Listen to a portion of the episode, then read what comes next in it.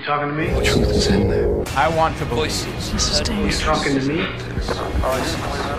Voices. President Kennedy died Conspiracy at theory. 1 p.m. Well, I'm the only one here.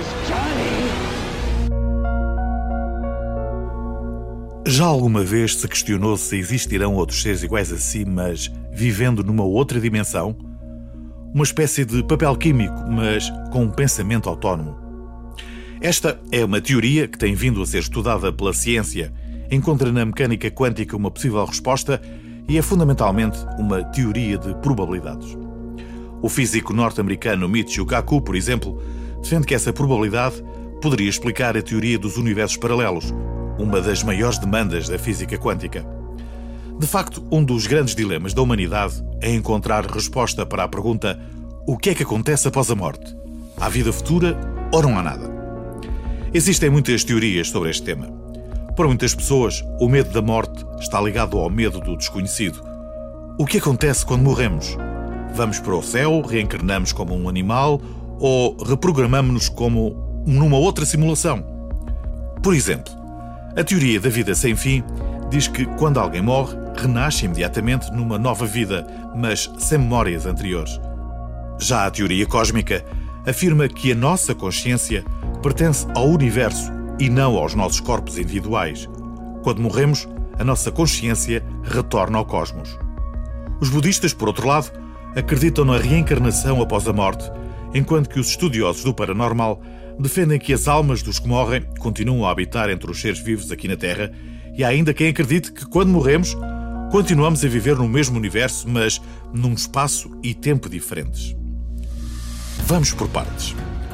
Em 1954, Hugh Everett, um jovem estudante da Universidade de Princeton, lembrou-se que podiam existir universos paralelos ao nosso. Esses universos estão todos ligados entre si. Na verdade, eles ramificam-se a partir do nosso, tal como o nosso universo é resultado da ramificação dos outros. In his equations, each parallel world branches off at right angles to each other. In some ways, this is similar to the branches of a tree. Tudo o que acontece nesse universo pode ter um desenvolvimento ou uma consequência diferente daquela que acontece neste universo onde estamos agora. Por isso, as espécies que desapareceram no nosso universo podem ter evoluído noutros universos, enquanto que os humanos, por exemplo, podem ter sido extintos.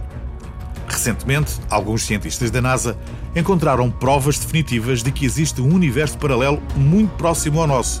Sim, ouviu bem. ANITA, short for the Antarctic Impulsive Transient Antenna, was designed to study ultra high energy cosmic neutrinos by taking advantage of the ice sheets that blanket Antarctica. Em 2003, uma equipa de investigadores recebeu cerca de 35 milhões de dólares para estudarem as partículas fantasmas que preenchem o universo.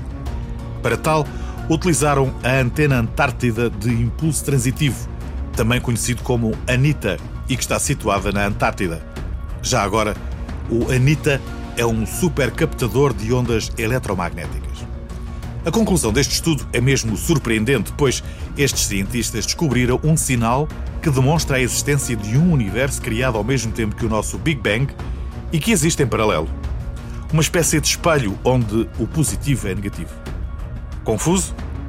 Pois espere, porque há mais. A existência de universos paralelos tem em Robert Lanza uma outra justificação. Robert Lanza was called by the New York Times one of the three most important scientists alive today. Para este médico, cientista e filósofo, a nossa morte pode ser apenas uma ilusão, porque após o óbito, continuamos a viver num universo paralelo. Robert defende que a morte significa apenas a perda do corpo físico, pois ele é apenas um receptáculo de energia, a qual é libertada logo que o nosso corpo físico deixa de existir. A esta transmutação, o Robert Lanza chama biocentrismo. But, anyways, uh, like to talk to you here about biocentrism, which is a new theory of everything which arrives at the same conclusions as non duality. Para Lanza, tudo o que existe tem uma consciência e o que vemos é apenas uma percepção da mesma. Aquilo que vemos é apenas uma informação da nossa consciência que está armazenada num corpo e que, inevitavelmente, se autodestrói todos os dias. Ou seja, logo após a nossa morte física, a nossa energia pode renascer numa outra realidade, num outro universo. Esta pode ser a resposta que faltava para explicar o transcendente e o divino. Entidades que continuam a viver as suas vidas e outras que sabem conscientemente que estão num estado diferente, que vivem num universo que é apenas o resultado dos seus desejos e ansiedades.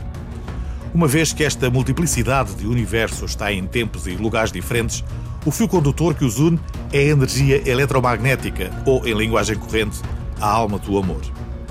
Para estes cientistas, a morte realmente não existe. Em vez disso, quando morremos, alcançamos o limite imaginado de nós mesmos, a fronteira arborizada onde, no antigo conto de fadas, a raposa e a lebre dizem boa noite. E Einstein sabia disso. Em 1955, no elogio fúnebre do seu amigo de longa data, Michel Bezzo, Einstein disse: Pessoas como nós que acreditam na física sabem que a distinção entre passado, presente e futuro é apenas uma ilusão teimosamente persistente. Dá que pensar, certo?